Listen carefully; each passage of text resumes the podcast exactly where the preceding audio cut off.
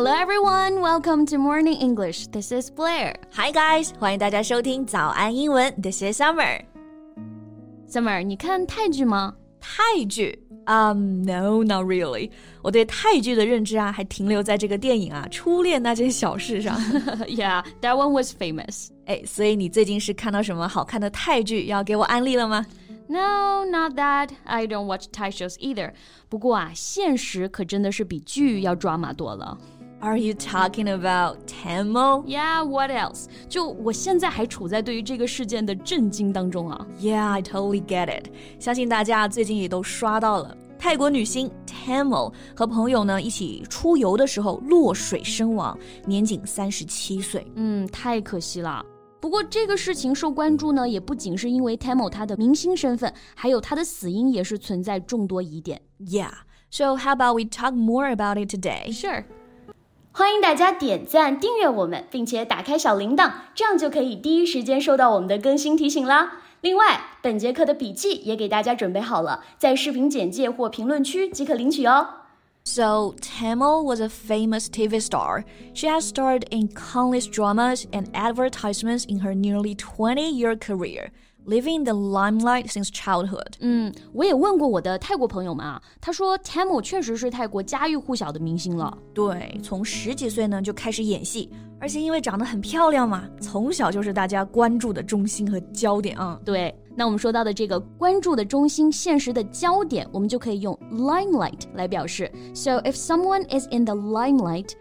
a lot of attention is being paid to them because they're famous or because they have done something very unusual or exciting.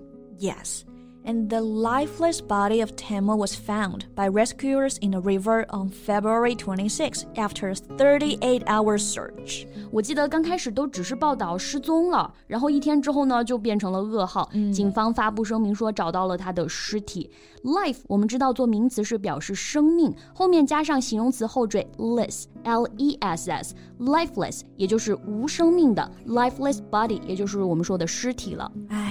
你说他家人怎么接受得了呀？Tamil was reportedly on a speedboat with five other companions.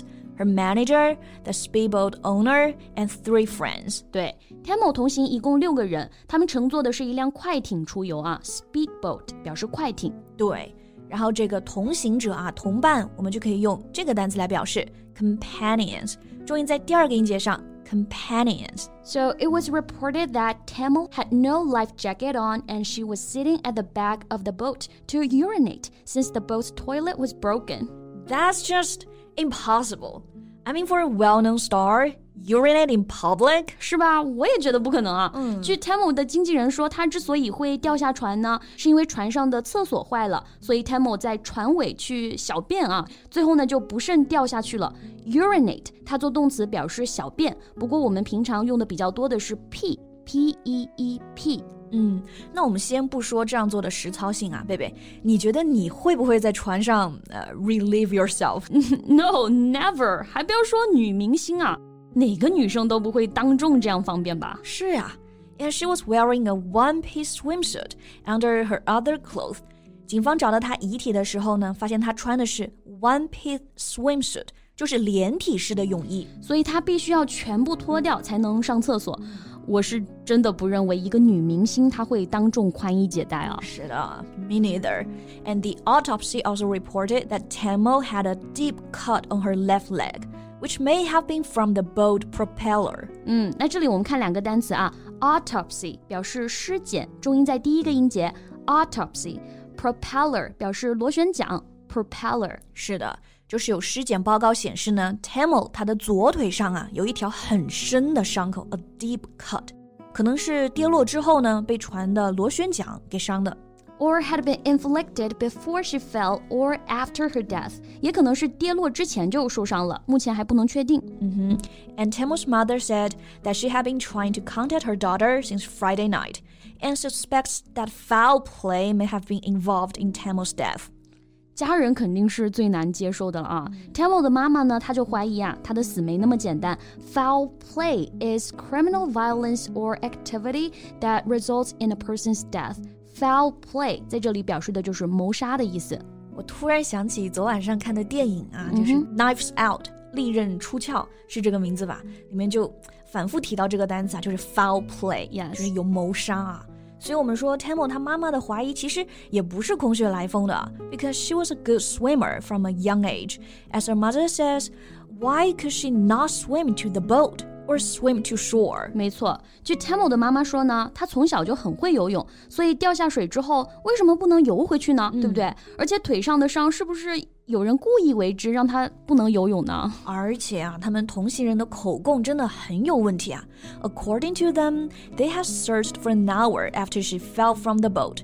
Then why was her body found the next day not far from the place where she fell in the river? And why did they walk calmly on the dock after the incident? At CCTV shows and then disappear for nearly like a whole day before suddenly showing up together at the police station? Mm-hmm. 他们声称呢自己找了一个多小时，但是啊，却在掉落地址不远处呢找到了。 那你说出了这么大的事儿，监控里看上去所有人都很平静，而且是集体消失二十四小时，最后呢又一起出现在警察局，这怎么看都不正常啊！太不正常了。Her mother speculates it was a photo shoot because her daughter had dressed up, but that she might have become an unwelcome guest on the boat, and that she may have been ostracized or thrown overboard. 嗯，妈妈的猜测不无道理啊。这里我们来看两个单词。 Speculate 就是表示猜测、怀疑；ostracize 表示排挤、排斥。他妈妈就认为啊，Tamil 应该是去参加一个拍摄，但后来呢，在船上被排挤，然后就被扔下了河。我觉得被扔下河肯定不是临时起意啊，如果是谋杀的话，那一定是蓄谋已久了。Yeah. As police continued the investigation with the lie detector, her family and fans eagerly await the truth. 是的，警方目前已经准备上测谎仪了，lie detector 表示测谎仪。案件目前呢仍在调查当中，到底是纯粹的意外，还是有人祸夹杂在其中？我们只能静候调查结果了。嗯、但不得不说啊，Tangmo 这一生真的好苦啊。Yeah, in 2007, a car accident marred face, and she underwent extensive plastic plastic surgery to restore it.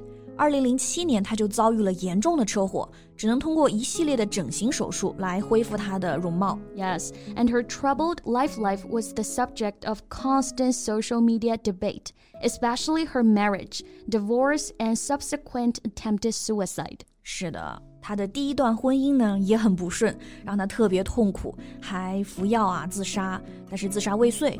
但紧接着呢又面临了父亲的病逝，哎，真的太难了。希望真相能早日水落石出吧，给他的家人和粉丝一个交代，也让 Tammo 的灵魂能够得到安息。是的，那我们今天的节目呢就到这里结束了。So thank you so much for listening. This is Blair. This is Summer. See you next time. Bye. 如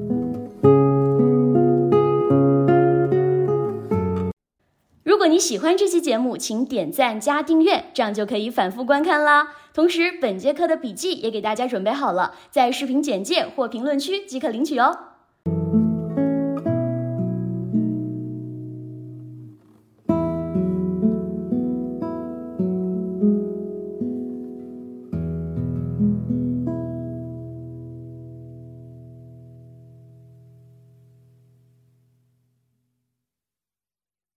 This podcast is from Morning English. 学口语就来早安英文。